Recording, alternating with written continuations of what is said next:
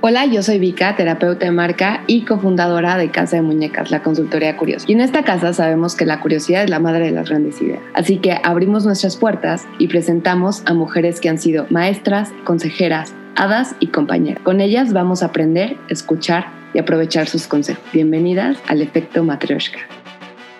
Y abrimos este programa con una madrina súper especial, mi maestra, mi primera jefa en el mundo publicitario, Gloria López Quiero leer un poco de su experiencia antes de presentarlo oficialmente. Ella es una mexicana que estudió la licenciatura en psicología en la UNAM, pero a través de su primera novela Reencuentro, publicada por la editorial Diana en 1979, conoce a don José Terán, dueño de la agencia Terán Publicidad, quien le ofrece el puesto de redactora a cargo de cuentas como El Palacio de Hierro, Vanity, Elizabeth Arden, Puritán, entre otros. Gloria colaboró con Terán Publicidad hasta 1983, llegando a ocupar el puesto de jefa de redacción. En ese mismo año se integra J. Walter Thompson como directora creativa asociada. Posterior, es directora creativa del grupo durante 15 años de los 23 que colaboró con esta empresa.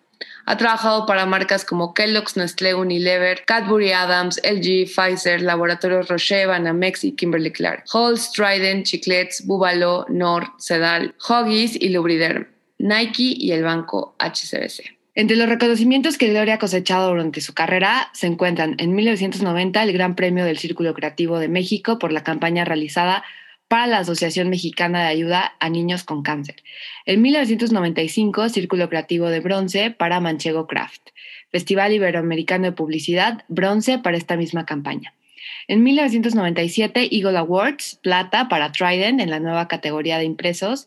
En 1998, London Awards, bronce para la campaña de lanzamiento de apretón de cliente Jugos del Valle. En 1999, premio a la efectividad publicitaria EFIS por el lanzamiento de la línea para el cuidado del cabello sedal, cliente Unilever. 2002, Círculo Creativo de México, oro, plata y bronce para la campaña Mastica tus ideas de la marca Chiclets del cliente Cadbury Adams. Esta misma campaña fue ganadora de plata en un FIAP y finalista en el Festival de Cannes. En 2003, FIAP plata para el comercial ciego para la marca de televisores Flatron de LG. Ese mismo comercial ganó plata en el Círculo Creativo de México, finalista en Cannes. En 2004, Eagle Awards Plata para el comercial Shanghai de caldo de pollo Nor, cliente Unilever. En 2005, Gloria deja a Walter Thompson y decide empezar a volar sola. Desarrolla Cradección y a partir de ahí lo que sigue de la historia está por escribirse. Empezamos. Hola Gloria, buenas noches. Gracias por estar aquí. Como sabes, Efecto Matroshka es un proyecto al cual le tengo mucho cariño porque es el reconocimiento de todas estas mujeres que han sido clave en mi vida. Así que empezamos con la pregunta del millón. ¿Quién ha sido la matroshka de Gloria López? Yo creo que una matroshka que ahora sí que es genética es mi mamá, porque mi mamá fue escritora mi mamá publicó un libro de poesía, se lo publicó la UNAM.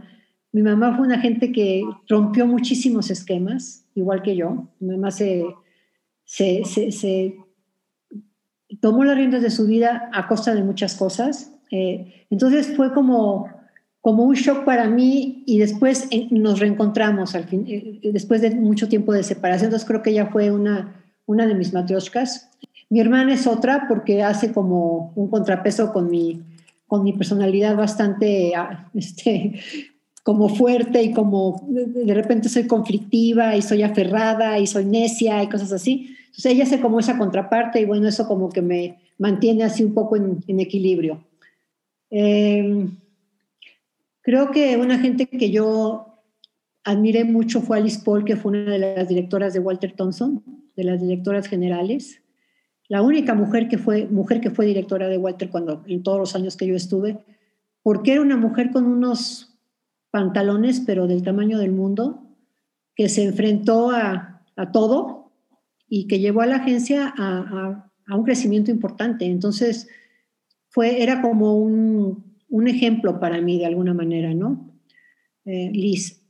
Dime tus tres palabras que te definan y nos arrancamos. Ok, Vika, pues muchas gracias por la invitación. Me siento súper honrada y bueno, mira, tres palabras que me definen, pues yo creo que voy a empezar por la que sería como más con cómo he sido toda la vida y creo que he sido un espíritu libre he seguido mi intuición, he seguido mis instintos, a, veces rompiendo con reglas que eran como muy, muy inamovibles, como pasándome un poquito por, por las tumbas etruscas, ¿no?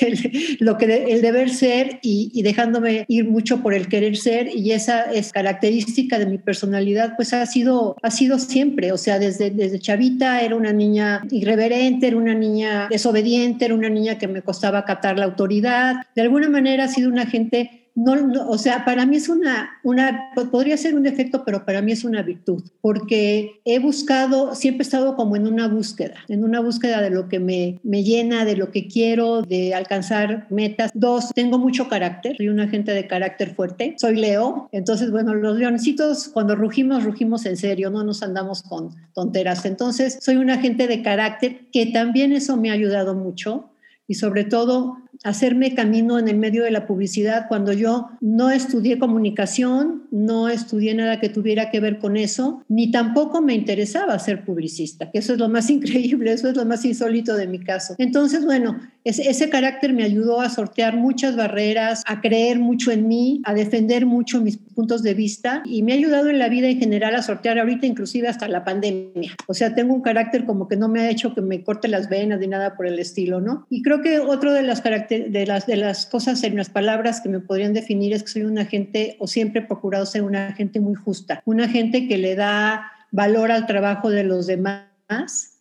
que nunca, en, el tiempo que yo fui directora creativa, tanto en Walter, que fueron muchos años como en Tradición, nunca me alcé el, cuello con el trabajo de otro. Siempre le di, le di, el crédito a la gente que lo había hecho como parte de mi equipo y, no me puse... Eh, y eso ha sido como una constante en mi vida, o sea, Siempre he, sido, he, tratado de ser justa en mis opiniones, en mi forma de vida, y eso creo que son las cosas que hacen a Gloria López, o sea, que la definen. Me encanta. Entonces, espíritu libre, justa y con carácter. Y bueno, ahorita me platicabas que tú no, o sea, tú no estudiaste comunicación, tú no querías ser publicista, fue una consecuencia de varios eventos afortunados, yo creo, que te llevaron. Platícame un poquito, porque tu historia, yo me acuerdo cuando te conocí, era digna de una serie de televisión.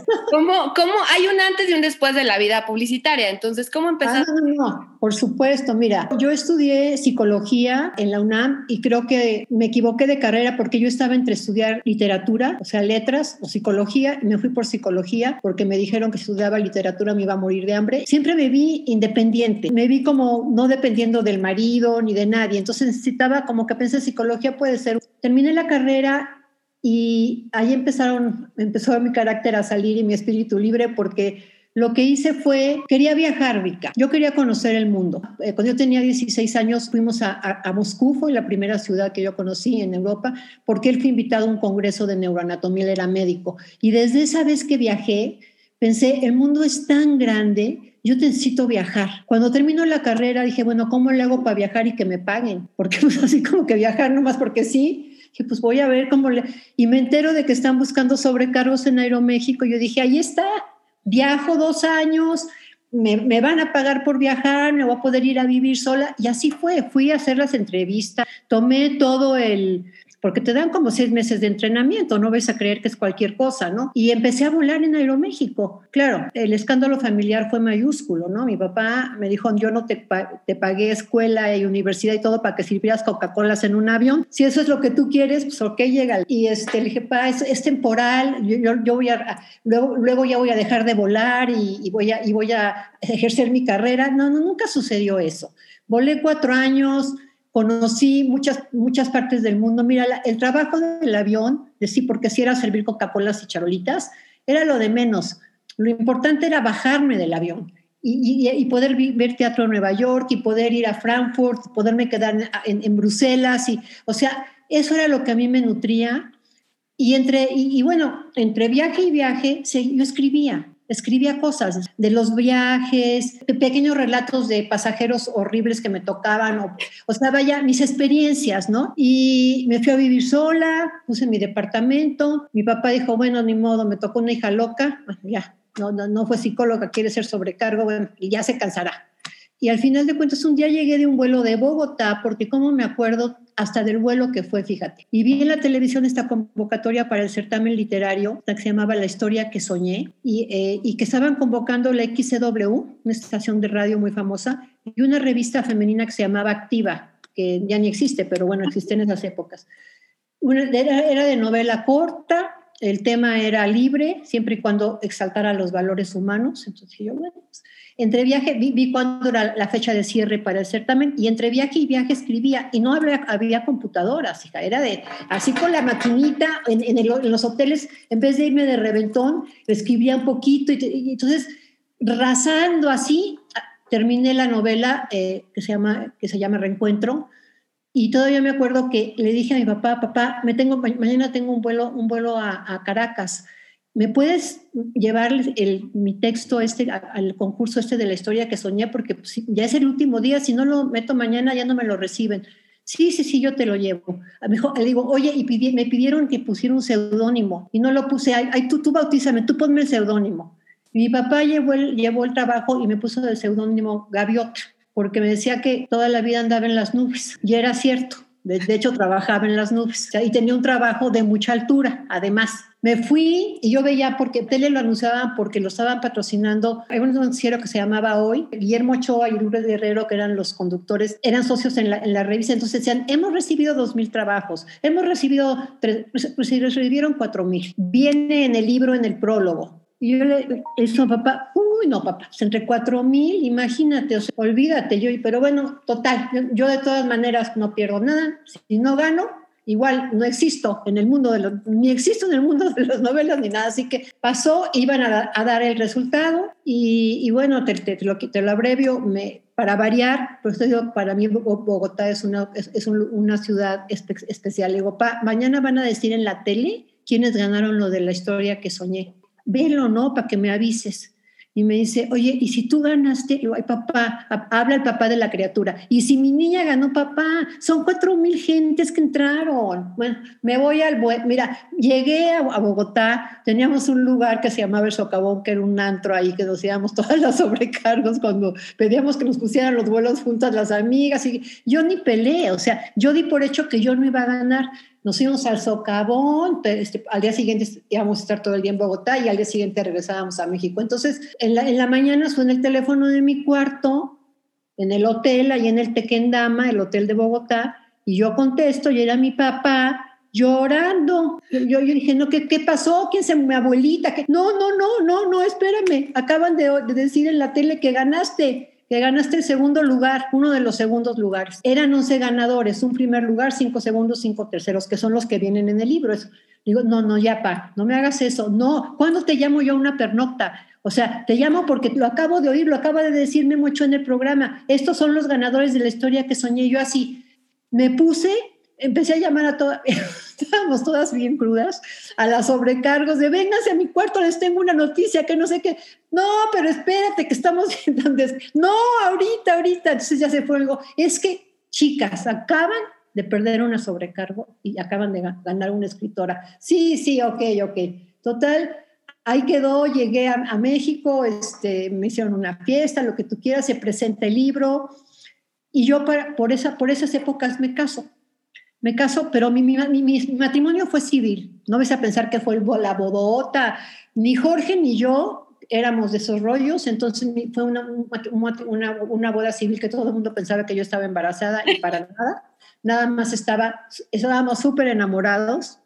Entonces nos casamos. Poco después de que nos casamos, Jorge, que tenía una casa productora y era fotógrafo, cotiza un, una, una campaña del Palacio de Hierro con gran publicidad que en esa época era una agencia pequeña, no era la de después, era una agencia familiar, una agencia que estaba enfrente del Palacio de Hierro Durango, en un edificio así, dos, dos pisos.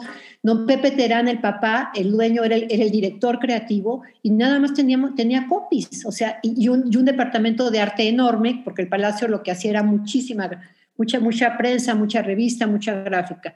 Entonces Jorge va, cotiza unos, un comercial que iban a hacer raro porque no hacían comerciales y bueno, no sé cómo Jorge llega y me dice, fíjate que don Pepe Terán te está buscando una gente que haga un reportaje para, el, para, para, para Vanity, que era una, una cuenta que llevaba la agencia, la Terán en esa época, pero un reportaje que sea como literario, no publicitario, que, se, que hable de la moda en México, de las... Le digo, ¿y a mí qué me dices de eso? Si yo qué sé de hacer reportajes para, para, para Vanity, por favor, Jorge. Yo, lo que quería tomar talleres de, de, narrativa y ya que había ganado, ¿no? Y además me, habían dado una beca en la W se llamaba Literatura en los Medios para adaptar mi, historia a, a, radionovela. Yo tenía bastante, no, es que me dijo, por favor, es que te juro que ve a ver a don Pepe, por lo menos en, la, ay, voy a ver a don Pepe, a don Pepe Terán, papá. Y paso, yo lo, lo amé, lo adoré, adoré esa gencita, adoré a los Terán, yo era Gloria Terán, te lo juro. Y al final, de, y al final acabé haciendo el reportaje, le dije, mire, yo, yo no soy publicista, yo no entiendo de, de venta de cosas y, esas, eso que hace la publicidad, pero voy a hacerle un texto, me fui, a, me fui obviamente a hablar, a, a ver las, a los diseñadoras de Vanity, a ver la nueva línea, o sea, me pasé una semana que, de locos, le llevo el texto y me dice, bueno, se lo voy a presentar al cliente y ¿cuánto me vas a cobrar? Le dije, no, no, no, no, no, no le voy a cobrar nada, o sea, créame que, espérese, primero léalo y luego me, me dice si me quiere pagar. Se lo presenta al cliente, el cliente le dice, me encanta, y esto yo siento que la gente que lo escribió es, es una gente que sabe, que sabe escribir, que sabe, o sea, que tiene, no, sí, sí, estamos, estamos viendo de ver si, la, si se viene con nosotros, que no sé qué, total. Mira, me dijo, ¿sabe, ¿sabes qué? ¿Por qué no, no, no, haces la prueba? Le dije, es que, don Pepe, ¿cómo le explico? Yo no sé de publicidad. Hay gente que estudia comunicación, que se dedica, o sea, ¿cómo, es como decirme, ¿por qué, por qué, no, no, ¿por qué no te haces pediatra? Pues porque no sé de nada de medicina. O sea, no, es que me dijo, Gloria, usted tiene, porque siempre me habló de usted, toda la vida. Usted tiene lo que se debe de tener, lo demás lo va a aprender créame, véngase dos, dos, meses de prueba a ver si le gusta. Dije, pero yo, yo que, que entregar capítulos de una radionovela que estoy haciendo, bueno, venga nada más mediodía, hasta con esas. Pues mira, así empecé Terminé la radionovela, gané, grabamos la radionovela de Reencuentro. Fue nominada como mejor radionovela al año siguiente, pero yo ya estaba enganchada con la publicidad. Ya me había gustado. En Terán estuve feliz. Era una empresa familiar y, y, te, y, a mí me hicieron sentir siempre como parte de la familia. Don Pepe Terán, José Alberto, Neto, todos. O sea, me divorcio y empiezo a tener como ganas de, de hacer más tele, de, de entrar a una agencia grandota de entrar a una agencia como, como, como Gilby, como Jonathan Rubicon, McCann, Thompson, obviamente. Y me acuerdo que cuando ganamos la historia que soñé, uno de los 12 ganadores era un director creativo de Walter, que fue mi primer, mi primer jefe en Walter, Gerardo Gómez. Empiezo a buscar y lo encuentro y le llamo, le digo, no sé si te acuerdes de mí. Nos conocimos ahí cuando nos dieron el premio de la historia que soñé. Bueno, me dijiste que si alguna vez me quería intentar la publicidad, aquí me daba su tarjeta, bueno, llevo cuatro años en una agencia, entera en publicidad, y quiero entrar a las a una agencia, a las ligas mayores, porque en ese momento no era las ligas mayores Terán, ¿me entiendes? Después lo fue. Me dijo, Ven, vente esta semana. Cuando yo entré, a, vi, el, Walter, entré a Walter, me quedé deslumbrada. O sea, me, para mí era así como, wow, esto es la publicidad en, en, el nivel más, más alto, o sea, estrategia, departamentos especializados en cada una de las áreas. El departamento creativo eran 60 personas, solamente el departamento creativo, y se sentía la adrenalina, un movimiento para todos lados, gentes que pasaban todavía con bocetos que, hacían en el estudio gráfico a mano, este, gente aquí. Eh, el departamento de producción, yo decía, wow, wow, esto está increíble. Yo, yo de aquí soy, ¿no? Entonces, este, eh, hablé con Jerry, mira, yo lo que te puedo ofrecer es que entres un tiempo como copy senior, porque, porque, las, porque los, este, los, los rangos aquí en, en, las agencias como esta, pues si eres redactora, empiezas desde copy senior, empiezas desde junior, pero yo creo que tú tienes ya eh, la experiencia para ser senior y vamos a ver que sí, sí, sí quiero, sí quiero, sí, soy, soy copicinio, soy lo que tú quieras que yo que sea, yo me quiero venir a trabajar aquí. Y ellos, él llevaba, llevábamos Kellogg's con, eh, con, con, él, este, eh, una, un Canon, no me acuerdo qué más, pero bueno, Bacardí. Entonces entré como copy senior y muy poco tiempo después, como al año y medio, me habían hecho directora creativa asociada y, este, y ya tenía como otro estatus. Y mira, no me costó mucho porque la verdad al principio me sentí, me sentía yo muy como que no sabía lo suficiente para estar en esa liga, ¿me entiendes? Como que no venía de la carrera de comunicación, como que no venía tampoco de una agencia que hiciera mucha televisión, que, bueno, en Terán no se hablaba de vamos a buscar, en ese momento, no te hablo del Terán de ahorita, porque, sino de, de, de, una, de una brand idea, de brand equity, de brand properties, o sea, era como otra, que, que sí se hablaban en, en Walter, que sí era lo que se buscaba, que había herramientas para construir marcas.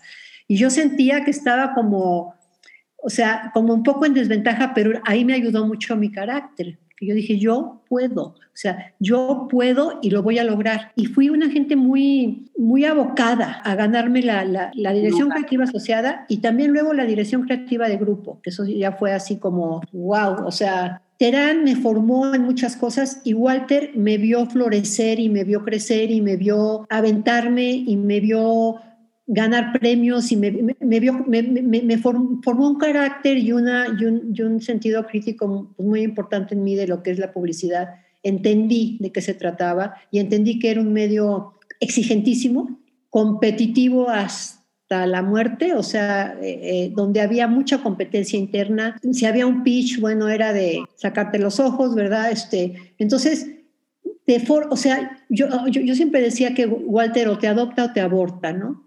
Si tú no tienes el carácter, bye, porque no vas a aguantar el ritmo, el estrés, la, a lo que tienes, con lo que tienes que lidiar día a día para hacer las cosas bien. Pero bueno, ahí me quedé 23 años y todo lo que viví, fíjate lo que son las cosas, toda la carrera de psicología, todo lo que aprendí se aplica mucho en las campañas, en conocer al consumidor, conocer la manera de estimularlo, del reforzamiento y la extinción de conductas. Y también sirvió mucho todas las experiencias de vida que tuve en Aeroméxico, porque te amplía la visión del mundo, porque, porque te, te digo, te hace ver lo grande, la cantidad de estímulos que puedes tener y que pueden en un momento bajarse en una campaña o en una idea. Entonces, pues esa es la historia. Ah, después de Walter vino Creadicción, que bueno, Creadicción fue, te voy a decir la verdad, Creadicción fue, yo abrí Creadicción por Unilever.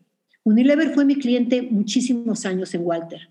Para Unilever habíamos, Walter éramos yo y Denise Pérez, que era la de cuentas, y se acabó. Y sí, hicimos campañas y demás. Cuando a mí me, me avisan que, que me voy, vamos a decirlo así, porque no tenía, ninguna, no tenía relación, ninguna buena relación con el VP creativo que trajeron de Barcelona. Entonces, ok, me voy, ya, no importa, está bien.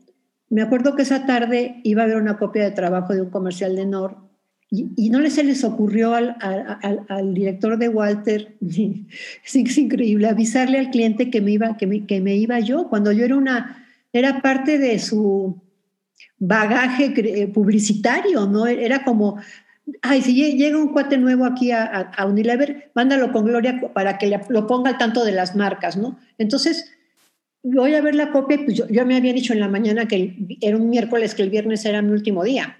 Entonces, iba, pues, imagínate, en súper sensible, todo este rollo, vio la copia de trabajo en un comercial hiper emocional y yo empiezo a llorar ahí el cliente, pero no, ¿por qué lloras? Sí, está muy bonito. Le digo, no te han dicho nada, ¿verdad? El viernes es mi último día en Walter. ¿Qué? Bueno, te voy a decir qué pasó, Vika. Pasó, yo, yo el viernes eh, hablé con mi grupo, fue horrible, fue espantoso despedirme, la verdad. Y el viernes, que era el último día, doy la vuelta en Ejército Nacional y veo en toda la fachada de Walter una manta que decía, el último que se vaya, que cierre la puerta. Ah, bajo, en, bajo en, abro el elevador en el cuarto piso, queda creativo y la gloria de Walter se va. Bueno, nunca voy a olvidar esos momentos en mi vida. Fue así como me hicieron una fiesta. El mismo financiero le dijo, ¿quieren hacerle una fiesta de despedida a Gloria? Y les dije que sí. En, el estacionamiento sacaron todos los coches, me trajeron música. Pues ah, allí en el offline hicieron una cosa con, todo, con todos mis comerciales premiados, con fotos mías que fueron, no, una cosa hermosísima. ¿Y qué pasa? Que me, voy el, el, viernes con mis cosas ya para no regresar. Estoy desempleada sábado y domingo y lunes. Y el martes me hablan de Walter. Y yo, perdón. Hola Gloria, habla la secretaria de Green, que era el director general. Es que, fíjate que te quiere hablar el señor Green. Le digo, oye, pero pues si me acaban de correr, o sea, me acaban de dar cuello. De vacaciones. Dejen de ser desempleada, sentir que se siente no tener trabajo, ¿no? Te lo paso, te lo paso. Dice Gloria, es que hubo un problema con Unilever, se, se pusieron súper mal de, de que te hayas ido. Le dije, ay, ¿en serio? ¿Por qué será? ¿Nunca te diste cuenta de que la cuenta la manejábamos Denise y yo? ¿Tú los conoces? ¿Los conoce Álvaro Suñol, el director creativo con el que nunca me pude llevar? Bueno, el VIP creativo. Entonces, fíjate que, que sí, hemos hecho un trabajo extraordinario con ellos. Hemos, somos somos una, una unidad, los clientes y nosotros. Entonces, pues sí, sí les... No, pero es que me están diciendo que tienes proyectos hasta diciembre, yo me fui en agosto, y que los acabas o los hace otra gente. Dije, bueno, pero es que me estás diciendo, ¿qué, quieres? ¿Que regrese a Thompson? No voy a regresar a Thompson. Y aparte, pues me tienes que pagar de freelance, porque ya no soy de Thompson. Y de freelance te voy a salir bien cara, bien cara. Pues acabé haciéndolos, Mica. Me tuvieron que pagar. Entonces, no iba Walter, nos quedábamos de ver con el cliente Denise y yo, y hice todo lo que faltaba de hasta diciembre y me tuvieron que pagar no nada más la liquidación, sino una la nota. Y, cuando, y en enero que fui a agradecerles pues, el apoyo, porque eso no lo hace cualquier cliente, créemelo. Los clientes dicen, ah, se fue Gloria López, pues qué estúpido haber dejado ir, y a ver cómo le haces. O sea, que una gente saque la cara por ti de esa manera y dices, wow, o sea, y me dicen, Gloria, ¿qué vas a hacer? no sé, déjenme sentir que es no hacer nada, más bien tantito, ¿no? Es que mira, tenemos, queremos proponerte algo. Si tú, ¿por qué no abres una agencia? ¿what? ¿Estás hablando en serio? O sea, es, es, que ya te abre, abre una agencia de BTL, abre una agencia de BTL y nosotros vamos a ser tus clientes. Ya de entrada, vas a abrir con un cliente. ¿Por qué? Porque las agencias grandes no saben hacer BTL. Piensan que BTL es dar volantes en la calle y el BTL es mucho más. Entonces, vas a trabajar para todas las marcas. Vas a hacer conceptos de BTL para todas las marcas, no nada más para las que llevabas en Walter, para todas las de las cuatro agencias. Con una iguala, abrí Creadicción. Éramos Linda, que fue Tello, que fue mi, directora creativa asociada muchos años, y yo. Esa era Creadicción al principio, dos gentes. Luego contraté un director de arte, Charlie. ¿Te acuerdas de Charlie? Sí. Éramos, esa era Creadicción y teníamos pues, un trabajo del de locos. lo que hacíamos eran los conceptos de activación, pero no hacíamos la implementación, porque la implementación era lo que era todo un, todo un tema, ¿no? O sea, una locura. Y finalmente estuvimos así muchísimo tiempo hasta que el mismo cliente nos me dijo, Gloria, ¿por qué no? Es que la verdad, está, recibiendo una iguala, pero la lana, la lana está en implementar. Le dije, sí, pero ¿sabes lo que es? ¿Sabes lo que es? implementar una activación en todos los Walmarts de la República, yo no sé hacerlo. Y ahí fue donde me, asocié con Raúl, que era un agente de cuentas que se había ido de Walter, ya había abierto una pequeña empresa de BTL, tenía como cuenta Galloso y empezamos con Creadicción, pero yo siempre digo, el BTL empecé a ver que tenía muchas probabilidades creativas, que había un premio para BTL en, Cannes, por ejemplo, que había cosas de, por ejemplo, Jeep tenía una campaña fabulosa de BTL, o sea, empecé a ver, pero yo quería volver a hacer ATL, porque era, era mi escuela, era, y se vino que nos buscaron, o sea, no sé, no sé eh, cómo se enteró compartamos, que iba, iba a lanzar Compartamos Banco y, nos, hizo un pitch y nos invitaron y lo ganamos. Entonces, bueno, seguimos con Unilever eh, y, así, y así vivimos, estuvimos muchos años haciendo muchas cosas para, para Lever, eh, de BTL, para otras marcas y ya ATL para Compartamos. Eh, ganamos un EFI, con, un EFI de oro compitiendo contra Thomson que llevaba HSBC en esa época. O sea, era increíble. Contra Thompson y otra de las grandes, no sé, creo que contra Banorte.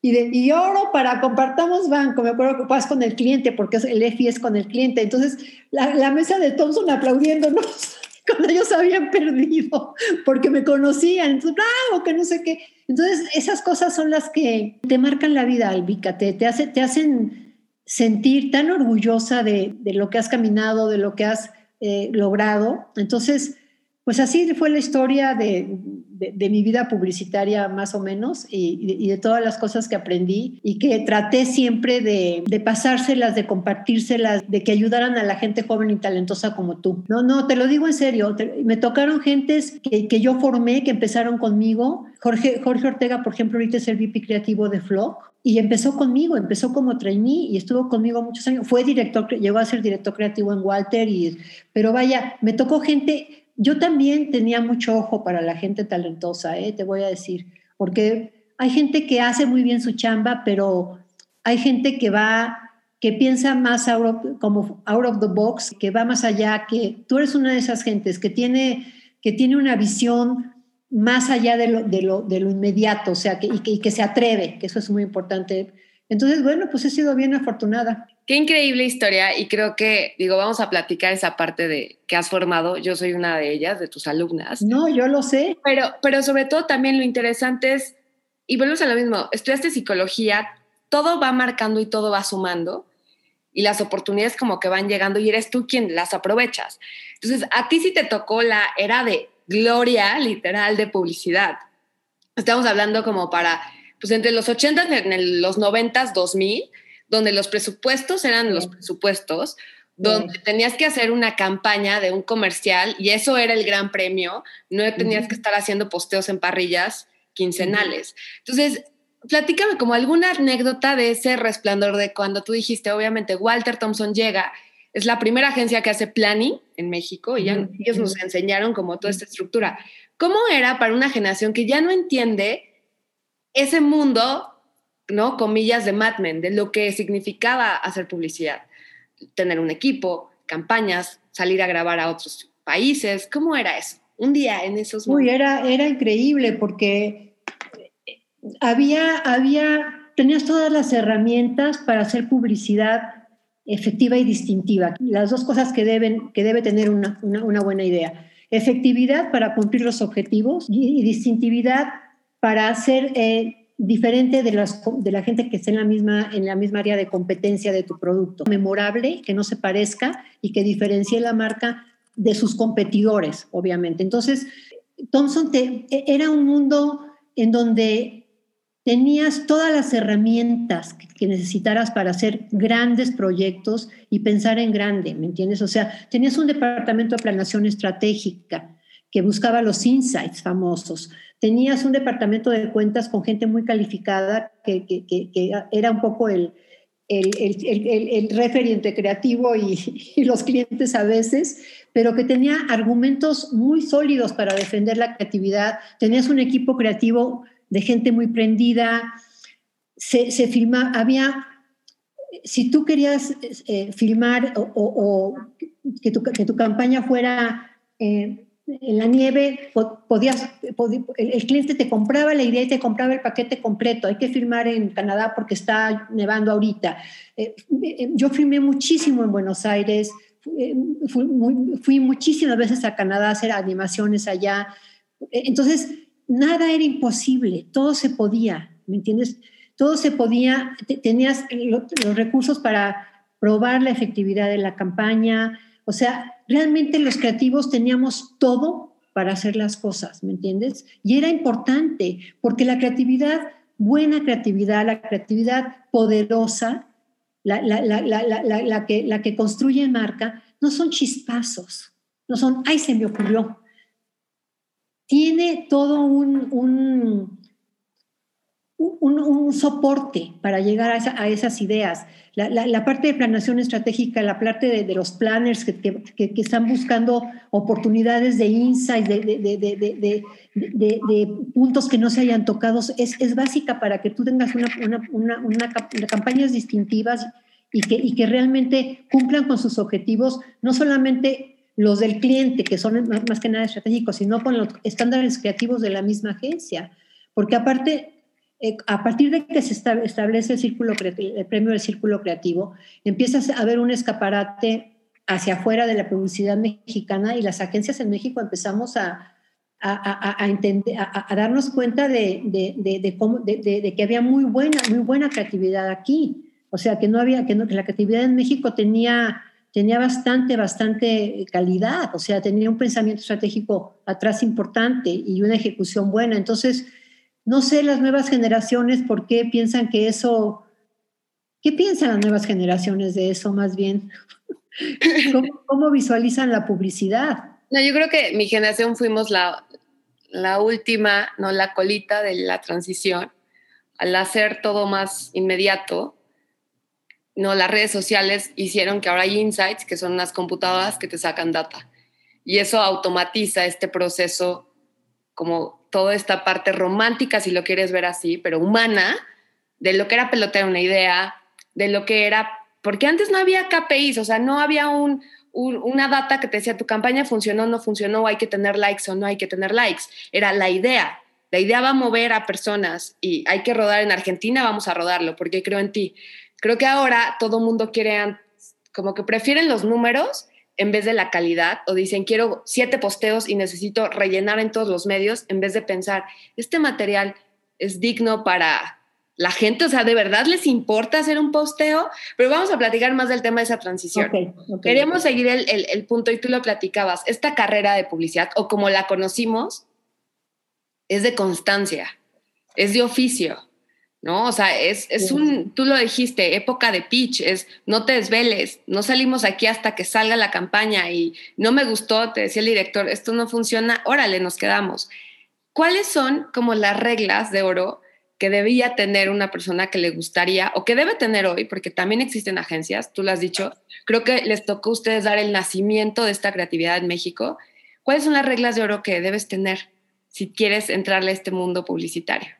Arriesgarte, de, ser una gente que, que se atreva a, salirse de, la caja, que se, que se atreva a, romper con lo establecido de alguna manera, eh, que tenga, que, que no se, eh, se quede en una zona de confort, en donde esto me lo van a comprar porque pues no le va a causar ningún problema al cliente, pues este, sino que, que, le, que, le dé, que, siempre piense en, en cómo hacer de, de los briefs que le dan algo memorable, algo significativo para el cliente. Creo que conformarse, eh, no quererte seguir empapando de lo que pasa en el mundo, porque la creatividad publicitaria tiene que ver con todo, con las tendencias, con la música que se oye, todo tiene que ver con, con el quehacer publicitario. Entonces, eso es lo que yo recomendaría, ser arriesgado inconforme y defender sus, eh, eh, los puntos que, en los que tú crees hasta lo último. Si la verdad es que no, no tenías la razón, también aceptarlo, pero, pero defenderlos. Yo creo que eso es bien importante, esas ganas de hacer cosas brillantes, de hacer cosas que sean efectivas, que sean memorables, que construyan tu marca, eso es lo que debes tener. Y se necesita eso, constancia, se necesita carácter, se necesita arriesgarse y ser inconforme si hubieras nacido inconforme hasta con tu sexo, ¿me entiendes? O sea, que por ahí va. Una de las lecciones que una buena idea no son chispazos. Debe haber un insight, debe haber una estrategia. O sea, esas ideas que dice la gente, es una genialidad, se me ocurre, a cualquiera se le ocurre. No, no, no. O sea, hay mucho trabajo para que tú lo sientas tan cercano. Me acuerdo muchísimo cuando trabajé contigo, que vamos a hablar de esa época que era una bebé, la primera lección que me contaste, tú me decías como, el brief es tu Biblia, o sea, aquí está la información, clávate, analiza muy bien lo que se necesita y luego busca insights. Entonces, hay mucha gente que me pregunta y yo creo que todo el mundo dice, ¿qué es un insight? O todo el mundo ahora sabe buscar insights. ¿Qué es un insight, Gloria López? Un insight es, una, es, una, es un término que se utiliza mucho en psicología es un, un, término psicológico que significa visión interna o percepción interna y entendimiento de los problemas de un, de un paciente, por ejemplo, internalizarlos. En publicidad, un insight es, yo siento que puede ser la, la diferencia entre hacer una campaña que simplemente informe a hacer una campaña que persuada porque es muy diferente informar que persuadir. Entonces, yo creo que el insight es ese ir más a fondo en, los deseos, los sueños, incluso los miedos y barreras que tiene el consumidor, para poder hacer una publicidad basada en ese conocimiento profundo y que sea realmente efectiva, distintiva, que lo toque, con la, que conecte. O sea, el insight es una forma de, hacer que el consumidor conecte y no siempre a través de las cosas buenas, igual hasta de sus mismos miedos no, no todas las campañas necesitan un insight. Una campaña promocional igual no necesita un insight, pero una campaña que pretende construir marca, que, pretende hacer eh, una campaña de, de larga vida, necesita tener esos insights, necesita conocer realmente lo que es profundamente el consumidor. Ah, yo me acuerdo mucho de, un viaje a Argentina, donde viendo la televisión en el hotel en la noche, vi un comercial de un detergente, que todo lo que veías eran niños eh, explorando el mundo de los niños en, un jardín, llenándose de lodo, las uñas negras, la ropa este, hecha un asco, o sea, no, no, no, todo lo que las mamás odian. O sea, este chamaco ya se volvió a llenar de lodo y al final salía nada más el, el aprendizaje que era, la, la, la suciedad se va. O sea, es un, era un poco, están aprendiendo, están descubriendo el mundo. No se puede descubrir el mundo con las manos limpias, ni con la ropa limpia. Entonces, no importa. E, ellos están aprendiendo a conocer el mundo. La suciedad, nosotros te la quitamos. O sea, me pareció... Poderoso, poderoso. No, y, y una chingonería, porque estás acostumbrada a los comerciales de detergente que se pasan los 30 segundos diciéndote todos los eh, haciendo demos de cómo funciona de cómo limpia y de que mira cómo... Entonces, esto era como una campaña, bueno, a mí bueno, es el tipo de publicidad que a mí me encantaba, ¿no? Que, tenía un insight muy fuerte, déjalos explorar. No importa que se ensucien, para eso nos tienes a nosotros, no les quites la, la, la posibilidad de descubrir su mundo. Entonces, me encantó para poner en contexto a mucha gente, porque igual hay chavitas que, no sé, tienen 20 años, eh, pero en los 90, 2000, hay una campaña de Déjame lo mastico, de chiclets, que eran... Yo la hice. Tú la hiciste. Cuéntanos ese comercial, porque yo me acuerdo mucho en la televisión que lo veíamos, porque aparte fue la época, o sea, como que hay que poner en contexto qué estaba sucediendo como en ese mundo. Justo empezaba menos más la idea de los charolastras, o sea, estaba como esta idea de Gael Diego, amigos cool, y sale ese comercial me acuerdo la escena del avión. Ahorita lo platicas tú de ese, ese spot. Y cuando voy y te conozco y pido chamba, veo tu premio de ese comercial, digo, ¡Ah! el mundo me conectó con la creadora de eso. y vuelvo a lo mismo de, cuando conoces a la persona de esas campañas que digo, había mucha publicidad básica de te vendo el producto, pero ya empezaba a verse ese, pues esa historia de oro de campañas que contaban una historia y que hablaban de esta cultura pop, porque siento que también es, o sea, ese comercial es un reflejo de esa cultura que se veía los tonos, los colores, el ritmo, la música, todo lo que fue como en el 2000, ¿no? Entonces, cuéntanos ese comercial. Mira, te voy a eh, fueron, hicimos 10 comerciales, ¿eh? 10 en un solo día, con los mismos dos chavos. Y te voy a decir, esa campaña, volvemos a, lo que hace, la cuestión que puede hacer una agencia. Mira, chicles dentro del portafolio de Adams era, el, era un chicle que no tenía ninguna novedad. O sea, Trident, eh, que te ayudaba a, este, no te picaba los dientes, Cloret tenía clorofila para el mal aliento, este, el otro tenía una intensidad de sabor brutal.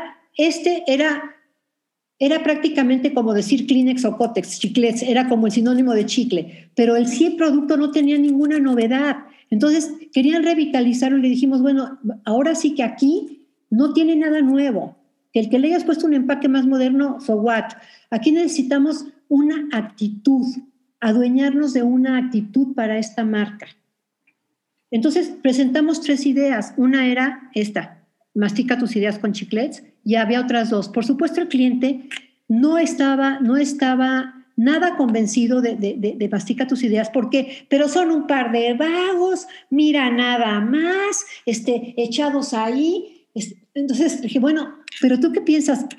Es, un, es una goma de mascar. No estamos hablando de nada que tenga que ser racionalizado. Los chavos mascan la goma de mascar porque, no, porque se les da la gana, porque no tienen nada que hacer, porque, porque sabemos que también puede ser un, tension breaker, a veces el, el chicle. Entonces, vamos a dejar, o sea, si queremos conectar, vamos a hacer una campaña que, que les haga reír, que, que, que, que los, que, los, que, los, que los entretenga, que los conecte. Entonces, mira, te voy a decir que estaban los dos chavos No es que yo me divertí mucho con esa campaña, la verdad. Siempre estaban echados en algún lado, ¿no? Estaban este, en, un como corredor y decía, oye, y para, tener, para pertenecer a un club hay que tener cara de miembro. Igual que otro le decía, se le quedaba decía, Buen punto, déjame masticarlo. hicimos con Simón Bros, que le encantó la campaña. Una, la animación del chicle al final con Mastica tus ideas. Bueno, déjame decirte que la campaña, esta campaña que se hizo en México, que fue, que fue eh, mía, de mi grupo, este, viajó a toda Sudamérica. Y el buen punto, déjame masticarlo, se hizo una frase del, uso común en muchos lugares de, Sudamérica. Oye, que no sé qué. Ah, sí, buen punto, déjame masticarlo. O sea, hizo calle hizo calle, posicionó a la, o sea, no, posicionó, revitalizó, logró, logró, el cometido del brief, que era darle un, un, nuevo respiro a una marca muy vieja, y fue 100% la comunicación, porque no tenía nada intrínsecamente el producto de diferente de, de, la publicidad. Fuimos a Focus Group y todo, porque el cliente tenía muchísimo miedo, porque para él era justo eso dos vagos como los charolastros esos que dices de, tu mamá también, masticando mi producto y diciendo burradas. Le dije, ¿y tú qué quieres? ¿Que hablen sobre la filosofía aristotélica? Perdón, tú no eres el target. Y al final de cuentas, mira, eh, la campaña de Mastica tus ideas y otra que era más, que, que, tenía, que le daba más tranquilidad al cliente porque era un poquito más safe para sus estándares, quedaron, quedaron empatadas, o sea, quedaron, eh, no, no hubo una, una, una, un gusto mayor, pero ahí empezó una discusión de, nosotros de la agencia con el, con el cliente que le dijimos, danos la oportunidad. Solo somos los expertos. Yo no te digo cómo hacer tu plan de tu marketing mix. Déjame hacer mi trabajo. Déjanos poner al aire, mastica tus ideas, por favor. Y claro, así como con muchísimo recelo, porque no creas que fue así de, ah, me voy a aventar, salió y fue un resultado que no lo, no, lo esperaba nadie. O sea, nosotros sí, sabíamos que iba, que iba a funcionar y sabíamos que tenía muchas posibilidades de premio en varios festivales, pero que más, más, más importante que el premio era que iba a funcionar para, para, lo, iba a cumplir su cometido. Pero esas son las luchas que tienes que, que ganar. ¿No? Cuando la gente se suma cosas mágicas pasan. Y ahora, casi para terminar este primer episodio, parte 1, te tengo una última pregunta. Si hay una chavita que tiene, no sé, 24 o 34 años y quiere vivir de esto, quiere escribir, porque volvemos a lo mismo, también lo tuyo. Tú lo dijiste al inicio. Yo no quería esto. Las circunstancias me llevó.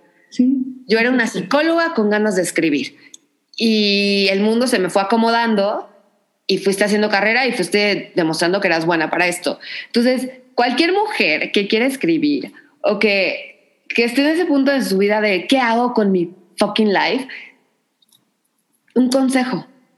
Tú hablabas de ese carácter de, de tener esos pantalones bien puestos. ¿Qué les dirías a ellas en este mundo tan extraño, COVID y todo? Híjole.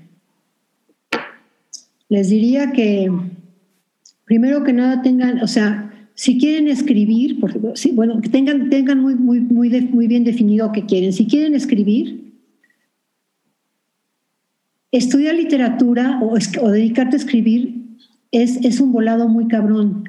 Perdón por la palabra, pero es cierto. Te, voy a decir por qué, Vika, porque si estudias letras, eh, mi, sobrina estudió letras y tiene, una maestría en Barcelona, letras hispánicas. ¿Qué, ¿Qué, vas a hacer? O sea, o eres un escritor y publicas, para ser escritor y publicar. Si, si quieres escribir novelas, si quieres escribir cuento, cualquier género, y vas a vivir de, que, de que tu libro se venda, pues está cañón, porque para, empezar la gente no lee, cada vez lee menos, la gente tiene mucho menos eh, inclinación a la lectura. Entonces, una autora desconocida, pues a menos que se haya ganado un premio de algún tipo, va, va alguien a Gandhi a comprarlo. Está cañón vivir, escribir, está cañón. Puede vivir escribir de la publicidad, por ejemplo, de ser una redactora, pero, pero la publicidad ahorita, la de ahorita, no la mía, no, la de Mitterrand, de mi Thompson, de mi Creadicción, la de ahorita, está bajo, bajo otros códigos, este, Vika, pero eh, escoger una carrera de disciplinas sociales, de, de, de, como, es, como puede ser este, literatura, filosofía, son carreras poco monetizables, como dirían los gringos, ¿me entiendes? Son carreras de, del corazón. Encontrar la voz de escritora. Uy, o entiendo la parte. ¿Eso que es lo más complicado? O sea, Ay, eso es cañoncísimo, cañoncísimo, cañoncísimo. Mira, yo creo que la, que la voz tu voz literaria la, encuentran las gentes que te oyen. ¿Cómo te explicaré? Yo en los talleres, ya tengo desde el 2000, cuando empecé con el primer taller en la, Reyes Heroles, que salió, salió el primer libro que tengo en la historia. Bueno, desde el principio cuando yo leía en ese taller, que fue el primero que tomé, mis, textos siempre me decían, es que es un texto muy gloria, o sea, tienes un sarcasmo, una cosa en, lo que escribes, una crítica ahí abajito de, del agua, siempre como muy cáustica, como muy, eh, o sea, hay, como, una, como una cosa de, utilizar el lenguaje metafóricamente en, mucho, en, muchos de tus textos, de, jugar con cosas como la, alegoría, cursos literarios que tienes que, son interesantes cuando lo sabes manejar en un, en un texto. Pero esa voz literaria que, que, la gente sí reconoce en mí, yo no me la acabo de reconocer, ¿me entiendes? Entonces es como difícil porque veo mis textos, ahorita mira, lo, lo que yo quiero hacer el año que entra a más tardar es publicar un libro en solitario. Ya no quiero estar con nadie más. Quiero que es el libro de Gloria López Villaseñor, te puedo decir que el género que yo, que yo he trabajado estos años ha sido el cuento, básicamente el género del cuento y, algo de relato, algunas microficciones, pero realmente básicamente es cuento y relato. Y, lo que yo quiero es, con ese, ese libro de Gloria López solita, ya no, ya no acompañada de nadie, es algo que tengo que hacer porque si no lo, si no lo, si no, si no lo logro hacer, me voy a sentir frustrada por el resto de mi vida, ¿me entiendes? No me importa si lo llevo a, editores y no lo quieren publicar porque quién es Gloria López Villaseñor, a mí tu currículum publicitario no me dice nada, o, porque no le gusta, o, o no le gusta mi estilo lo publico, lo publico yo, yo saco mis, libros, pero quiero dejar esa, esa prueba de, todo lo que todo lo que he disfrutado, porque, porque yo disfruto escribir, disfruto escribir y los talleres son increíblemente padres porque te enriquecen un chorro, pero, no, pero todo lo que yo he escrito no quiero que se quede en un cajón que cuando yo me vaya de este mundo lo tiren. Quiero que se quede en un libro, en un libro que tengas tú, que tenga Héctor, que, que tenga Jorge Ortega, que tenga la Walsh, que tenga mis, amigos. O sea, y, me gustaría saber si ustedes, que me conocen, encuentran esa voz literaria. Yo siento que soy una gente que, escribe con, con mucho uso de metáforas, que plasma la realidad bajo una óptica bien personal, que se, que se puede burlar de cosas que no son políticamente correctas. Tengo dos cuentos en donde el personaje central es masculino y hablar yo como un hombre, o sea, y nada más como un hombre en uno de los cuentos de una condición social muy baja. Estoy tomando clases también, una clase para entender la Divina Comedia de Dante, porque hay que entenderle, hay, que, hay que tomar una clase para leer ese, libro. O sea, me, estoy nutriendo mucho por ese lado, ¿me entiendes? Pero tenemos un, un concepto que se llama Avenida Libertad, que lo creamos seis escritores, que es como un laboratorio literario entonces, de repente, por ejemplo, en la pandemia hicimos un ejercicio de salirnos con el celular y tomar lo que quisiéramos y ponerle un texto. Primero la imagen y luego el texto, no al revés. Y quedaron, te lo voy a mandar porque dura, yo, yo tomé seis fotos y para que veas los textos. Entonces hacemos cosas como, como raras, como, como cosas literarias, pero que no, que las inventamos nosotros y vemos qué pasa. Y, estoy, y, estoy, muy contenta porque es, es un grupo de gente que, que, le gusta la literatura, que ya, bueno, agentes que tienen inclusive maestrías en literatura, y somos muy, muy honestos. Cuando hacemos cosas que no valen la pena, es que nos tenemos que apechugar los comentarios. Entonces, pues eso me gusta, me gusta porque yo siempre fui así. Entonces está bien que me, me den mis palos cuando me quiero salir por la puerta fácil para cumplir con la tarea. pero, pero bueno, en esas andamos, mi Vika. Me encanta y, yo creo que eso es como el punto de encontrar tu voz. Tienes siempre que reinventarte. O sea, no te puedes quedar cruza de brazos. Eso es lo más importante que, es la chamba de todos. O sea, seas publicista, psicóloga, escritora, lo que quieras por salud mental y, y de nosotros. tener un cerebro, creo que activo, es sumar cosas y jugar y atreverte a ver hacia dónde. Pues fue increíble la, la conversación. De verdad, Glow, sabes que te adoro, te respeto muchísimo, te doy las gracias porque eres mi madrina en esta serie que vamos a sacar de Efecto Matryoshka. Estoy como muy contenta. Muchas gracias. Últimos comentarios como un cierre, una despedida.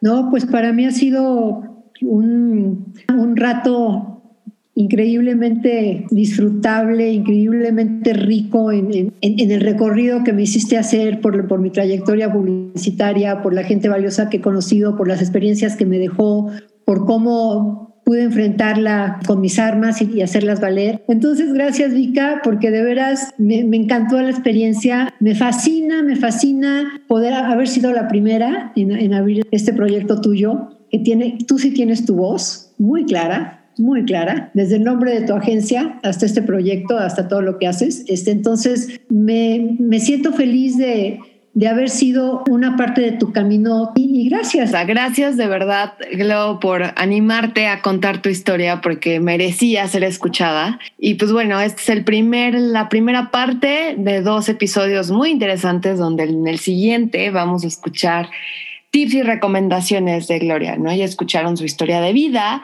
ahora nos va a platicar un poquito sobre qué lecciones en el momento de pichar una idea, de cómo presentarla. Hay una gran anécdota de un refresco que se contará en el siguiente. Y pues gracias, Glo, fue un placer tenerte como madrina en este primer episodio. Escuchamos la historia de esta gran escritora publicista que nos recuerda que hay que tener coraje, fuerza, dedicación y unos buenos pantalones para trabajar y lograr que tus ideas no solamente queden en el imaginario. Sigan escuchando y nos vemos en el próximo episodio de Efecto Matryoshka. Muchas gracias.